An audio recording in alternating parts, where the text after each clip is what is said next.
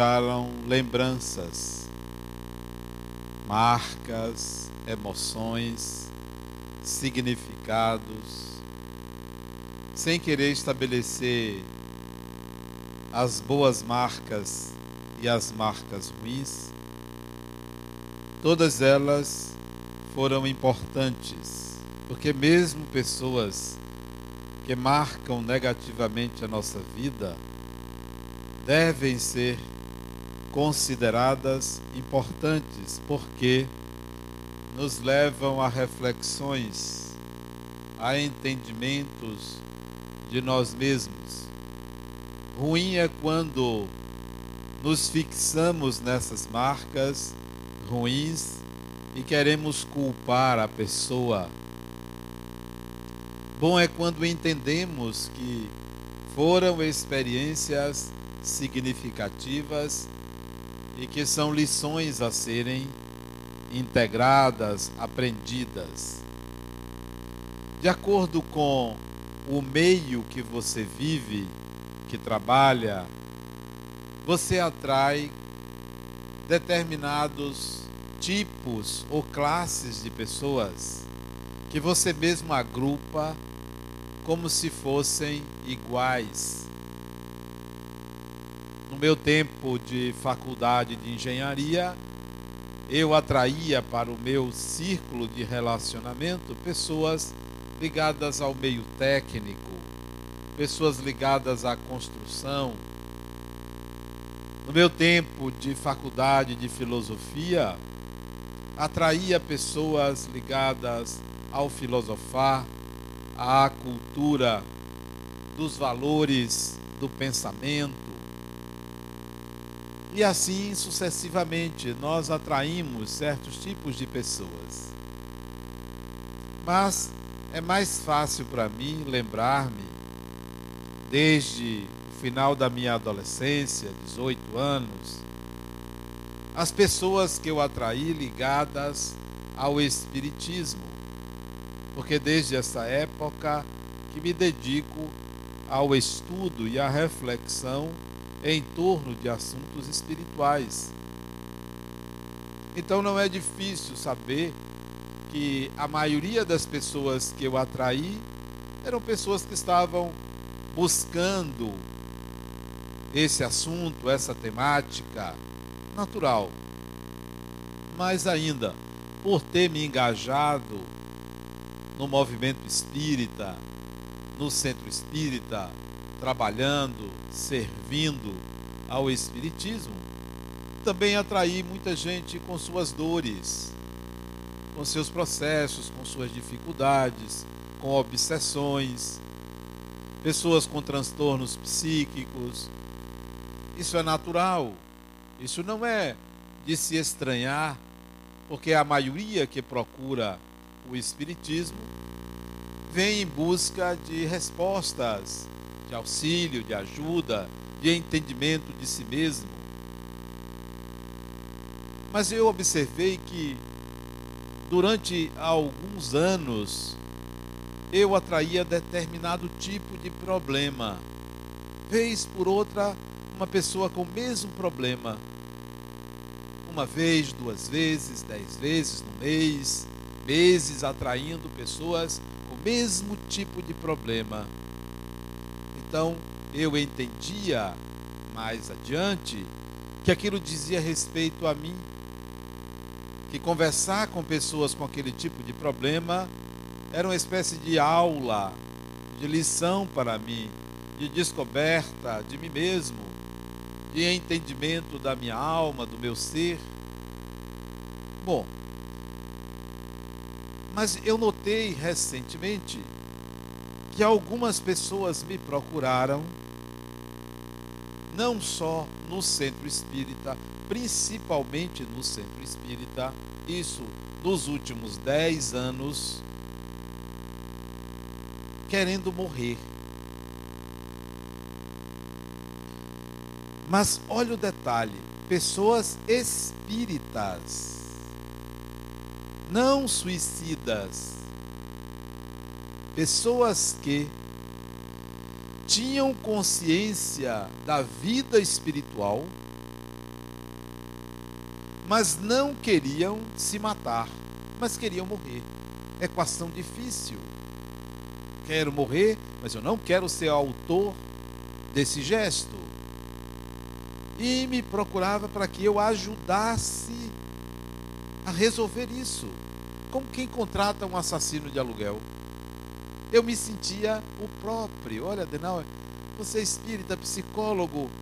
Eu quero morrer, mas eu não quero me matar, eu quero que você me ajude. Quer dizer, só faltava dizer quanto é que você cobra para fazer o serviço, né? E eu achei isso interessante porque não era só uma pessoa. Ao longo de dez anos, pelo menos uma pessoa por ano, às vezes duas por ano, me procurou com essa finalidade. Então eu tinha que analisar razões para isso. Razões para isso. Razões em mim.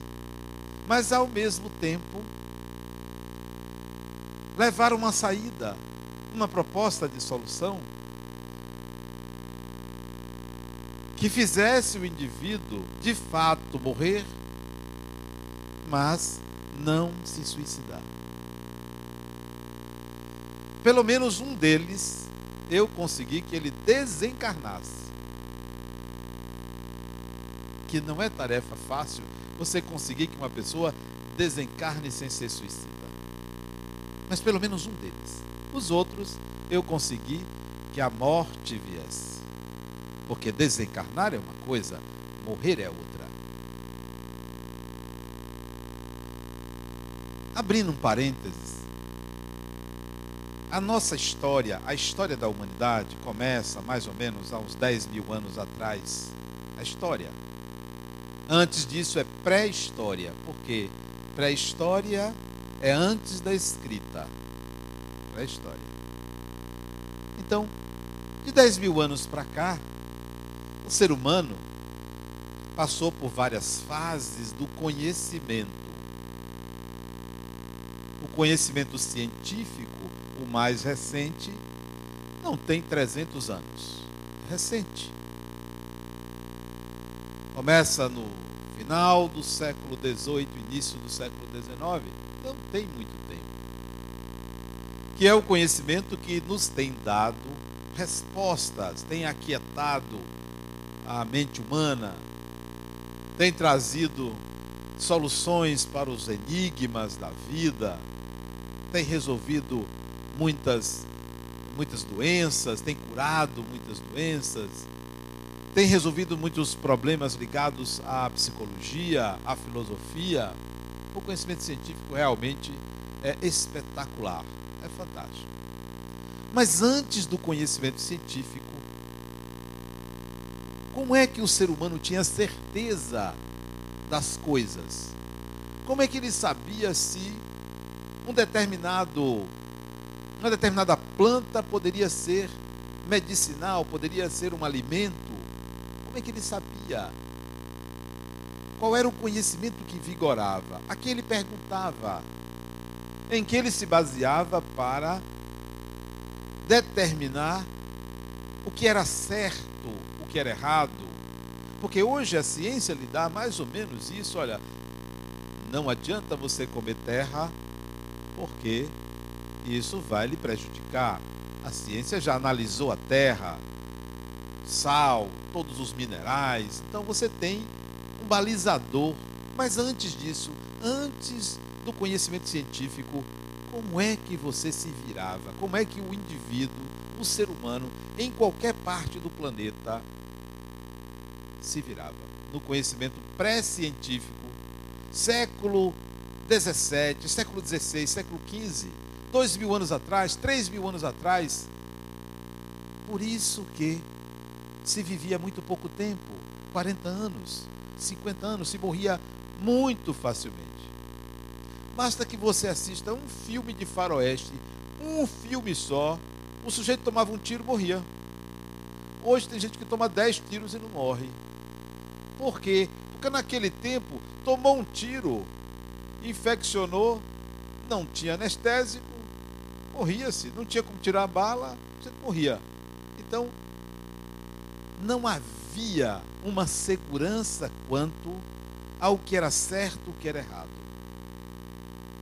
aí. É aí onde entra a fé. É aí onde entra a fé. O conhecimento religioso, o conhecimento baseado na religião, é que dava às pessoas as certezas. Por isso que se afirmava muito: tenha fé, tenha fé. A fé vai lhe salvar, a fé lhe cura, a fé resolve. Hoje, com o conhecimento científico, tenha um plano de saúde. Tenha fé, mas tenha um plano de saúde. A fé em Deus vai lhe esclarecer. Hoje é, vá para a escola. Tenha, tenha fé que Deus vai, Deus vai lhe esclarecer. Mas vá para a escola, vá estudar. Mudou. Antes nós não tínhamos outra base para decidir senão a fé. A fé acima de qualquer coisa. Daí o surgimento dos dogmas, porque não havia discussão científica, não havia reflexão, não havia análise, não havia experimentação, não havia observação. Então, a fé era suprema, era senhora absoluta. Isso até o século XVI. 16. A coisa começou a mudar a partir do século 17. Isso para o Ocidente. Eu não vou falar do Oriente, Índia, China, porque os nossos registros dos ocidentais são muito pobres a respeito do conhecimento que se passou ao longo da história da humanidade no Oriente. Então eu vou me ater ao Ocidente. Tudo começou a mudar a partir do século 17. Alguém se lembra o que é que aconteceu no início do século 17 que mudou o paradigma, o parâmetro em que as pessoas passaram a se basear, ou os parâmetros, se basear para fazer suas escolhas. Alguém se lembra, início do século 17, um holandês, um holandês, ousou ousou questionar a fé quando ele disse: Penso, logo existo. Penso, logo existo. A existência minha não é artigo de fé, é artigo de consciência. Inaugura-se a busca pelo saber pessoal. Chama-se isso de racionalidade ou idade da razão. A fé fica para o momento oportuno. O saber deve se fundamentar na consciência da existência. Ok. Não existia ciência, existia racionalidade. A ciência veio começar no século XIX, início do século XIX. Isso é século XVII, 1610, 1615. Razão, a idade da razão, que é os primórdios do movimento conhecido na Europa com o nome de Iluminismo. Iluminismo, iluminação da consciência. Ok. É aí onde há um recuo da fé. Recuo esse que chega aos estertores no século XIX. Século XIX, século da ciência, início da ciência, a fé começa a claudicar. As pessoas passaram a buscar respostas no conhecimento científico. É por isso que você chega aqui e diz: deu na televisão. Eu li no jornal. Eu sei porque eu, eu li num livro. Eu sei porque eu vi no cinema. Você não diz mais, foi o padre que me disse. Foi na igreja que eu conheci isso. Você tem outros elementos de apoio para fundamentar as suas crenças. Por isso que o espiritismo vai surgir no século XIX dizendo, olha, tudo bem que você tenha fé, mas que ela seja raciocinada. Isto é, que você não exclua a razão. Nada deve excluir a razão humana. Princípio cartesiano, um princípio racionalista, um princípio empirista, um princípio científico em cima da fé. A fé tem que se submeter à ciência. Porque se a, a fé ou a religião disser, olha, ninguém nunca pisou na lua, você não pode dizer, isso eu acredito. Da mesma forma que se alguém disser, a Bíblia condena o Espiritismo, não acredite, porque o Espiritismo surgiu no século XIX e a Bíblia é do século IV da era cristã. Então, a Bíblia é o Novo Testamento o Antigo Testamento 1500 anos antes de Cristo. Então, não, a Bíblia não pode falar de espiritismo. O espiritismo só surgiu muito tempo depois. Então, em que você acredita? No que a religião diz? O próprio espiritismo coloca: use sua razão, não creia na existência dos espíritos, se perceba espírito, se perceba espírito todo conhecimento religioso que retira o ser humano da razão aliena ele. Aliena. Totalmente alienado. Fecha parênteses. Fecha parênteses. Voltemos aos indivíduos que desejavam a morte sem querer se suicidar. Pura alienação. Pura alienação não percepção de quem são, não consciência de si mesmo, pura alienação. A um deles me lembro de ter dito: Ah, você quer morrer? Porque você, essa vida já não presta mais, cheio de dívida, cheio de problema, cheio de culpa, cheio de um bocado de coisa. Ele mesmo disse: Adenal, eu quero uma outra encarnação, eu quero começar de novo. Tá certo. Vamos providenciar isso. Eu vou ver um meio de um atropelo, alguma coisa. Vamos ver se a gente arranja um jeito de botar você do outro lado. Mas eu lhe pergunto, isso dito seriamente, eu lhe pergunto, você acha que você vai achar uma mãe para reencarnar? Você acha que alguém vai querer um traste como você? Não vale nada, mau caráter. Não, isso eu disse a ele, porque ele me contou algumas coisas. Mau caráter, não vale nada. Ninguém gosta de você hoje. Você acha que você vai reencarnar? Meu amigo, você vai passar para uma solidão que você mesmo vai aguentar e vai querer morrer de novo. Mas não dá. Não dá mais.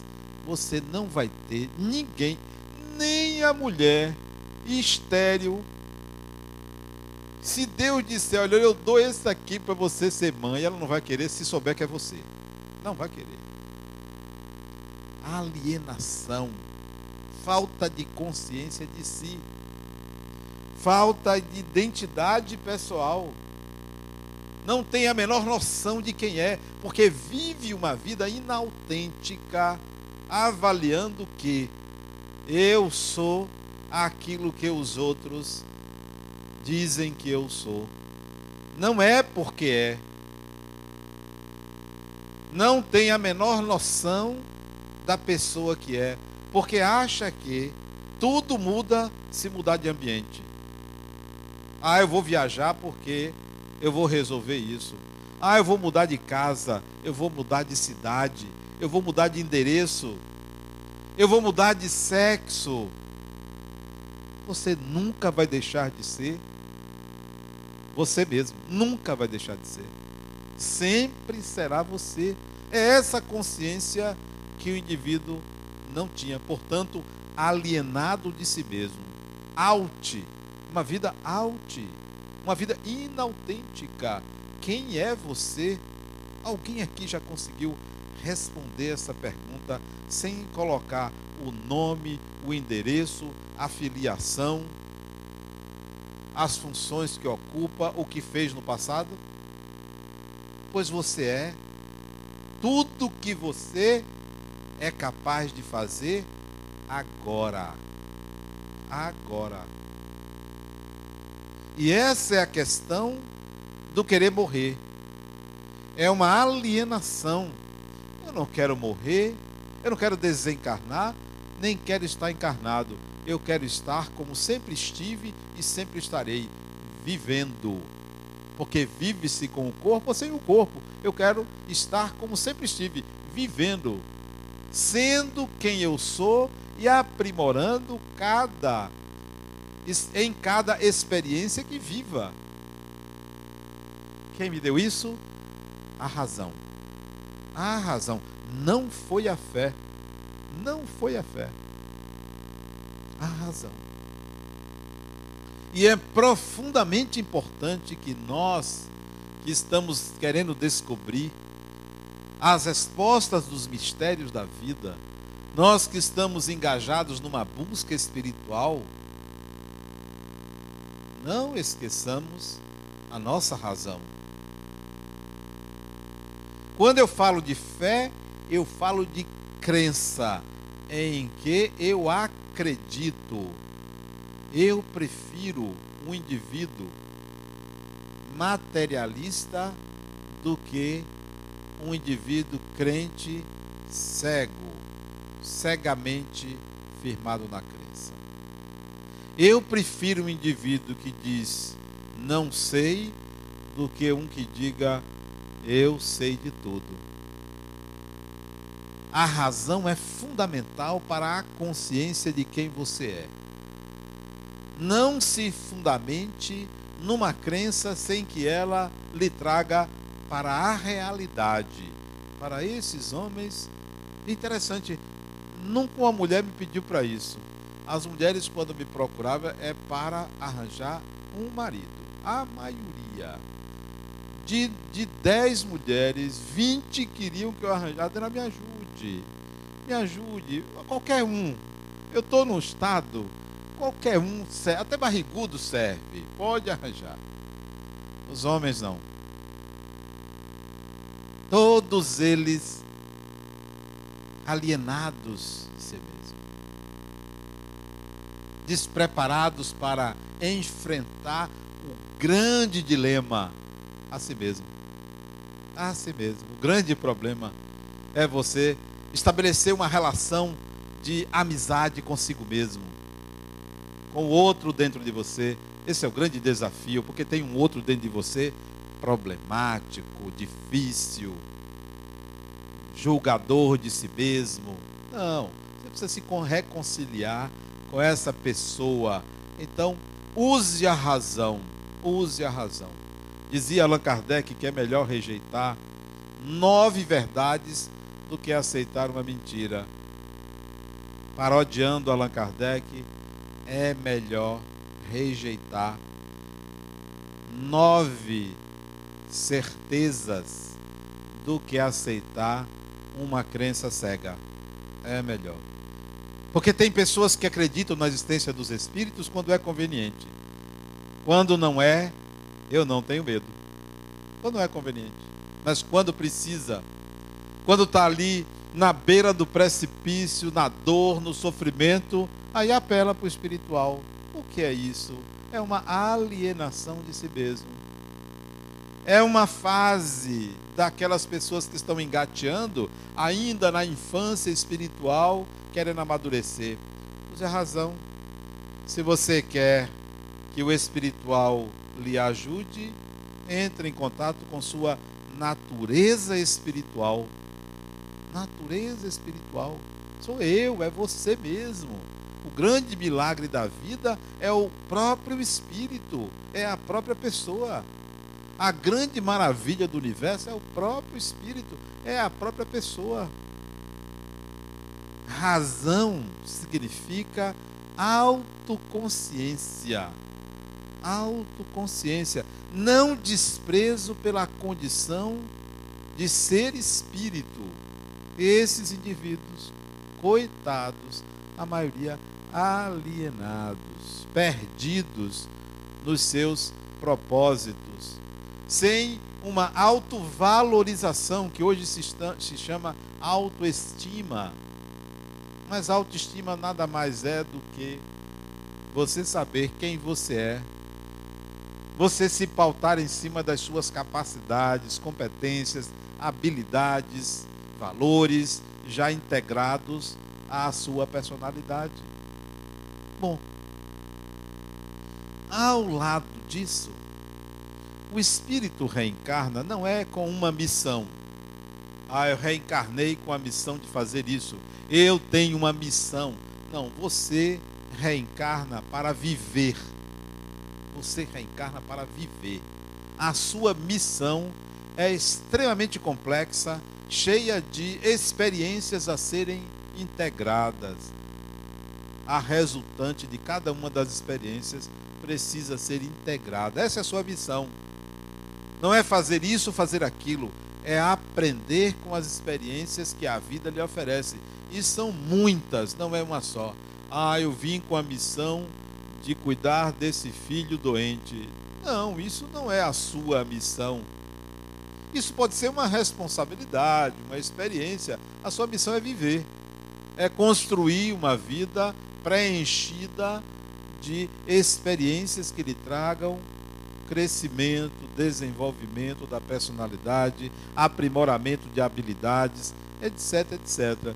Então, não é uma missão, ah, eu nasci com a missão de cuidar dessa família, de ter uma família. Isso não é missão, isso é uma experiência. Nem todo mundo numa encarnação constitui família consanguínea, porque família é, são os nossos afetos. Nossos afetos podem estar encarnados, podem estar desencarnados, pode não ser da família consanguínea. Essa é a sua família, que é o seu meio, o seu grupo.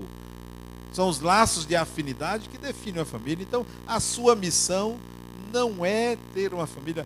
Eu vejo muitas pessoas é, depressivas porque se separaram, fracassaram, acham que fracassaram.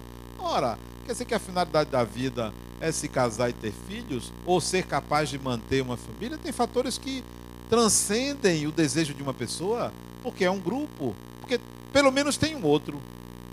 Então, você pode fazer tudo certinho, mas o outro pode querer outra coisa. Então, ninguém deveria se sentir fracassado porque fracassado na vida, porque não deu certo uma relação conjugal. Ora, isso é uma experiência. A finalidade da vida é casar e ter filhos, ou ter uma família, ou manter uma família. O que era uma coisa agradável, o que é uma experiência riquíssima ter uma família, mas não é a finalidade da vida na terra ou em qualquer lugar. A finalidade da vida é vivê-la. Eu quero viver, eu quero aprender, eu quero crescer.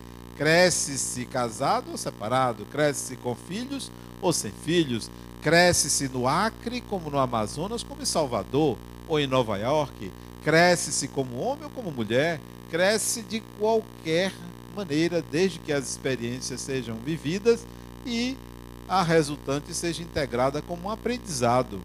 Então, a razão, ela nunca pode ser esquecida. Mas eu observo que, a partir do século XX, surgiu uma onda, uma vibe, como se diz hoje, uma ideia coletiva importante a partir da segunda metade do século XX, a partir da Segunda Guerra Mundial, ou depois da Segunda Guerra Mundial. Alguém se lembra de uma ideia, de uma conspiração que passou a existir na humanidade, aí não só no Ocidente, que une Ocidente e Oriente, que começou a mudar a mentalidade das pessoas e a Deus a razão encontrar uma companhia. Ó, oh, não basta a razão, não é só a razão. O espírito precisa ser racional, mas precisa desenvolver também o lado qual? Se eu perguntasse aos meninos da creche, em coro, todos eles falavam na hora. Todos eles diziam, menino pequeno, quatro anos de idade, três anos até, tio é. Vou lembrar mais ou menos que onda é essa. Então nós valorizamos muito a inteligência. Fulano é inteligente. Fulana é inteligente. Mas o que é inteligência? O que é inteligência? Uma vez eu vi uma piada sobre inteligência interessante. Eu não sei contar, mas vou tentar contar. Diz que o médico saía do hospital psiquiátrico e. Eu não me lembro da piada. Mas eu sei que uma das rodas estava sem os parafusos do carro, uma das rodas. E ele então ficou ali sem saber o que fazer. O maluco, entre aspas, disse: Doutor, faça o seguinte: pegue um parafuso de cada uma das outras três e bote nessa roda e siga adiante. Disse: Rapaz, não é que você tem razão? O que é que você está fazendo aí? Num hospital de maluco, ele disse: Eu posso ser maluco, mas burro eu não sou. Né? Essa é a piada. Eu acho que é assim, eu não tenho certeza. Sabe o que é isso? É a ideia que nós fazemos de inteligência, uma ideia genérica. Genérica. Como se fosse possível existir inteligência como algo que possa ser medido igualmente para todas as pessoas. Não, não é assim. A ciência psicológica avançou e descobriu que inteligência é um espectro de habilidades. Espectro de habilidades. Inteligência sinestésica corporal inteligência espacial. Falar inteligência espacial, que é a capacidade de você recriar na sua imaginação, na sua mente, figuras geométricas, localizar-se no tempo e no espaço com a habilidade. Eu tenho uma amiga, ela até está aqui assistindo, que ela estaciona o carro no shopping, tira foto do lugar para não esquecer.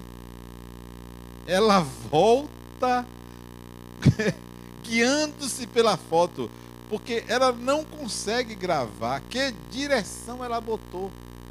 Mesmo que ela estacione o carro, olhe para a entrada interna do shopping. Ah, se eu sair ali, eu vejo o carro. Quando ela sai, não tem a menor ideia onde botou o carro, mas ela aprendeu a tirar foto. E é mais de uma ela tira daqui para lá e quando chega lá, tira de lá para cá. Então, inteligência espacial, zero. Zero.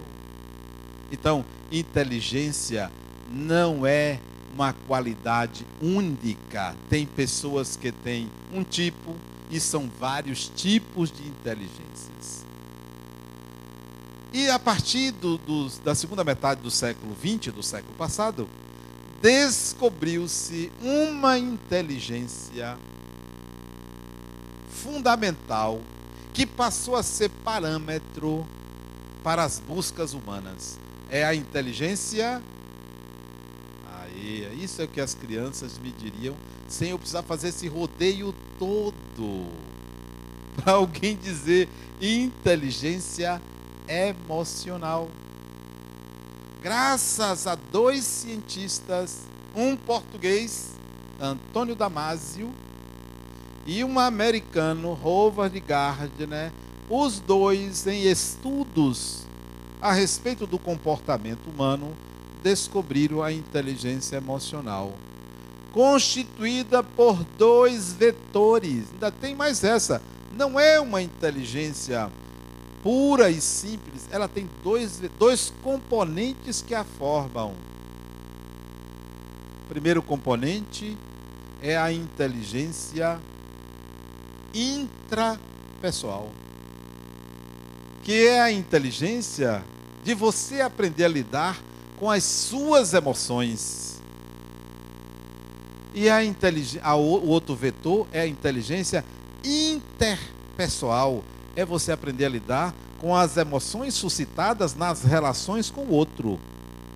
Esses dois vetores compõem a inteligência emocional. Isso passou a ser algo aliado à razão para definir qual é o parâmetro de escolha. Eu devo escolher uma coisa pela razão ou pelo sentimento? Depende Há coisas que você tem que usar a razão, outras o sentimento. Os sentimentos passaram a ser importantes.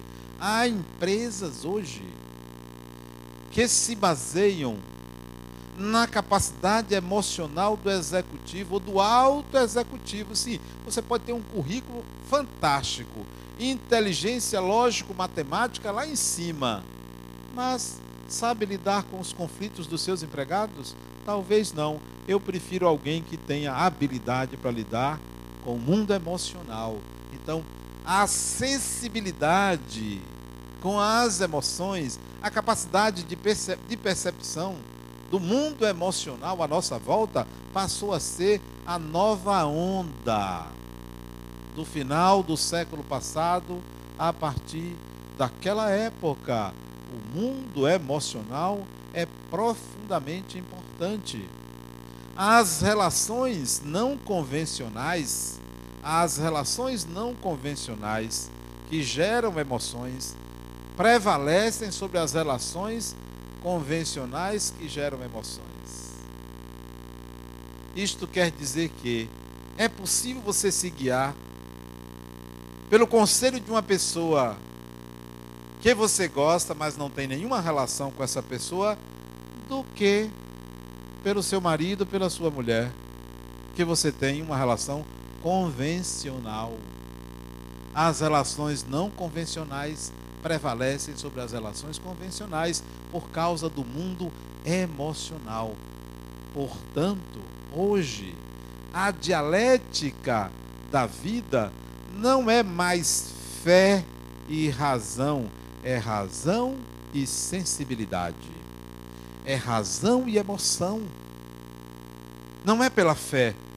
Com todo respeito à fé, mas é preciso adicionar à fé a razão e a emoção. No tempo de Allan Kardec, ele falava em fé raciocinada. Sem querer ser maior do que Allan Kardec, eu diria fé emocionalmente raciocinada.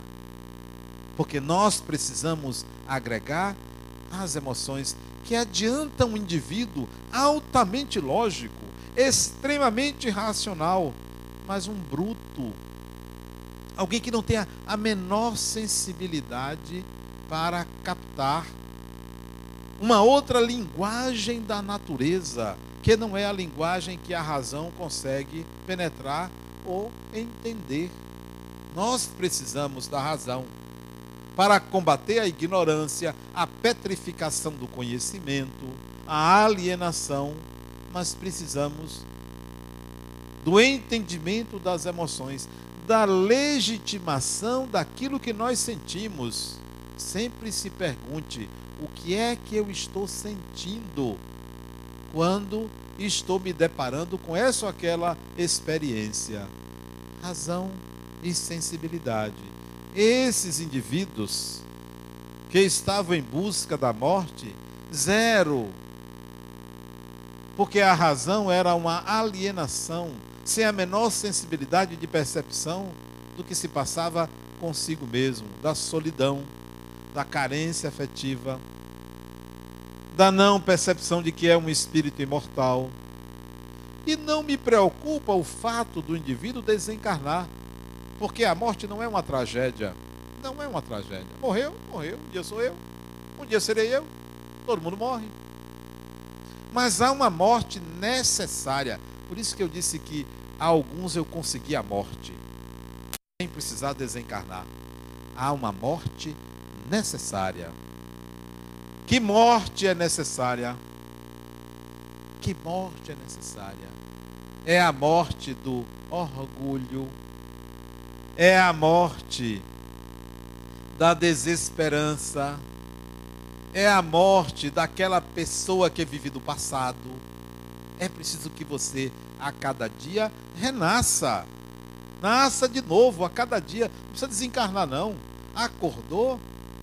Procure uma outra forma de ser e encarar os processos que você teima em trazer do passado para o presente. Tem gente que só vive em função do passado.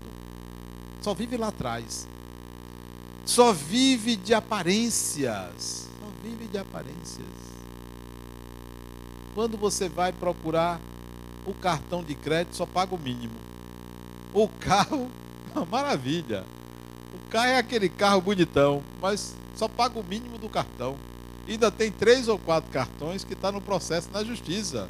Só resta um ali, umzinho. Ainda tem gente que usa o cartão dos outros, porque já não tem mais nome limpo, mas anda na pose. Quer dizer, é uma alienação total de si mesmo. Volte, renasça, feche esse ciclo, recomece, haja diferente, porque o grande interessado em evoluir é o próprio espírito, é você. É você. Não adianta você viver em função dos outros. Tem pessoas que vivem em função do que os outros pensam a respeito de si. Vivem em cima da admiração dos outros. Gostam de si porque são admirados. Gostam de si porque são amados. Não se ama. Amam o amor dos outros. Amam o amor dos outros, que é diferente. Ah, eu gosto de mim porque as pessoas gostam de mim. Eu gosto de mim porque eu chego no ambiente e as pessoas gostam de mim. Olha, então eu gosto de mim porque as pessoas gostam de mim. Sim. E se não gostassem de você, você gostaria de si mesmo? Goste de você como você é. Outro dia eu perguntei a um, vem cá, quem é você? Ele disse, eu sou, eu sou um homem bom. E aí eu fui logo dizendo, e mal.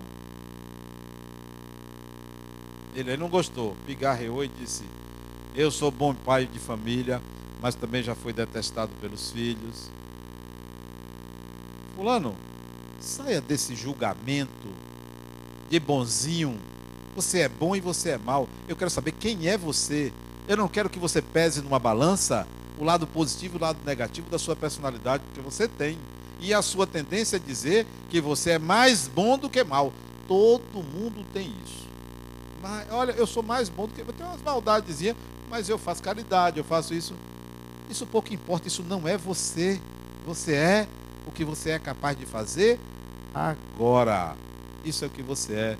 Defina-se sem colocar um julgamento a respeito do bom, do lado bom e lado mal. Vá, defina-se. Quem é você, sem você estabelecer um juízo de valor. Um juízo de valor sem você dizer que você fez isso ou fez aquilo, sem você falar da admiração que as pessoas têm por você, sem você se lembrar dos seus feitos. Defina-se a partir do seu pensar agora, sem olhar para o passado. Cada dia que você acordar, lembre-se disso. Eu sou isso que está acordando. Eu não sou aquilo que dormiu. Eu sou isso que está acordando. A cada momento pense assim, porque você cresce. Eu coloquei no meu blog hoje de manhã um textozinho que dizia assim: julgamento ou é, esqueci, ó. Sabe o que é isso? Isso é a idade. Você vai, chega um tempo que eu saio do quarto, vou para a sala, não sei o que eu vim fazer na sala, eu tenho que voltar para o quarto, a mesma posição que eu estava, para ver se eu lembro. Tem vezes que nem isso faz lembrar. Julgamento ou execução sumária. Por que eu botei isso? Isso não é me referindo a ninguém, é me referindo a você. É me referindo a mim mesmo. Julgamento ou execução sumária.